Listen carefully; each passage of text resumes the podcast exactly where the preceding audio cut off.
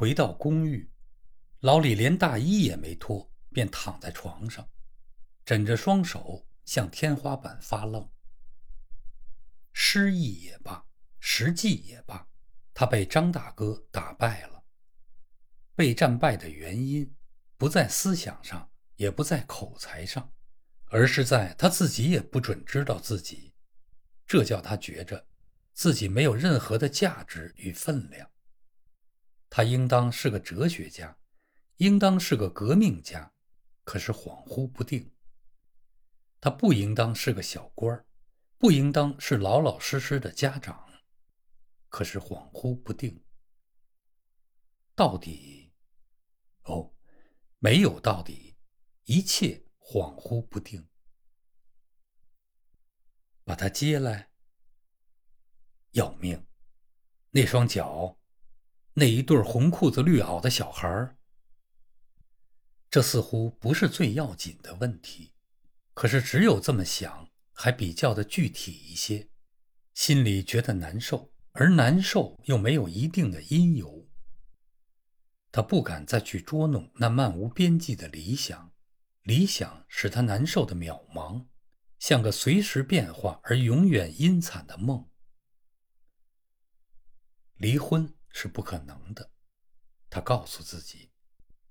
父母不容易，怎肯去伤老人们的心？可是，天下哪有完全不自私的愉快呢？除非世界完全改了样子。小资产阶级的伦理观念和世上乐园的现实相距着多少个世纪？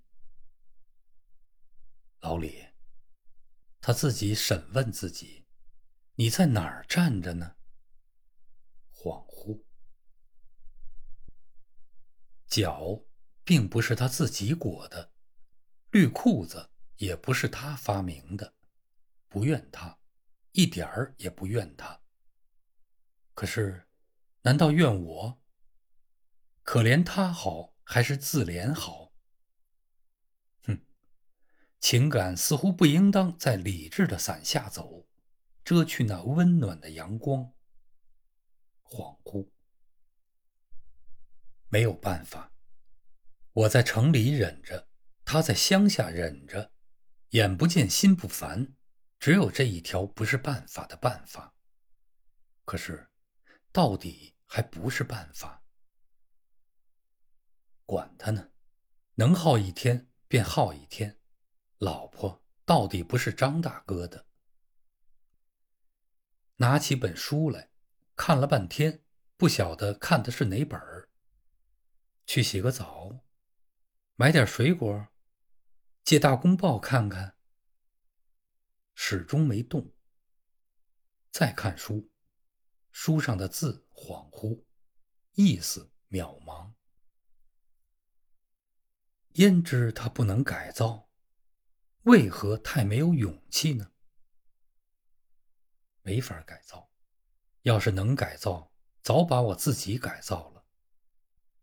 前面一堵墙，推开它，那面是荒山野水，可是雄伟辽阔，不敢去推。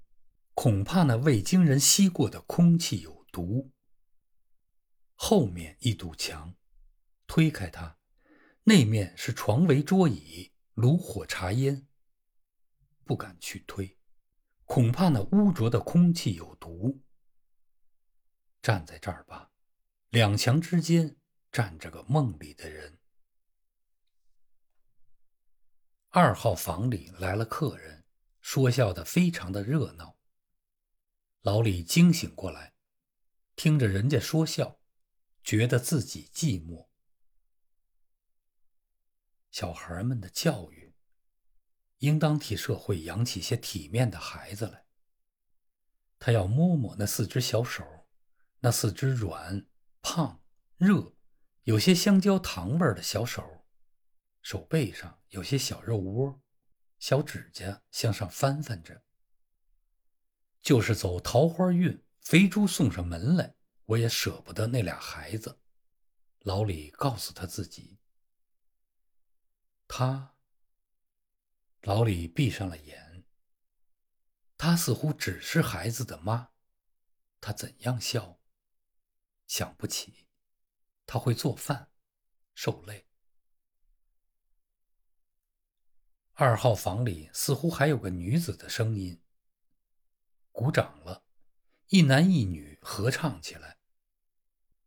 自己的妻子呢，只会赶小鸡儿、叫猪和大声吓唬孩子，还会撒村骂街呢。非自己担起教育儿女的责任不可，不然对不起孩子们。还不能只接小孩，不接大人。越想越没有头绪。这是生命呢，还是向生命致歉来了呢？他问自己。他的每一思念、每一行为都带着注脚，不要落伍。可是同时，他又要问：这是否正当？拿什么做正当与不正当的标准呢？还不是诗云。子曰：“他的行为合乎良心的行为，必须向新思想道歉；他的思想合乎时代的思想，必须向那个黑影道歉。生命是个两截儿的，正像他妻子那对改组脚。”老李不敢再想了。张大哥是圣人，张大哥的生命是个整的。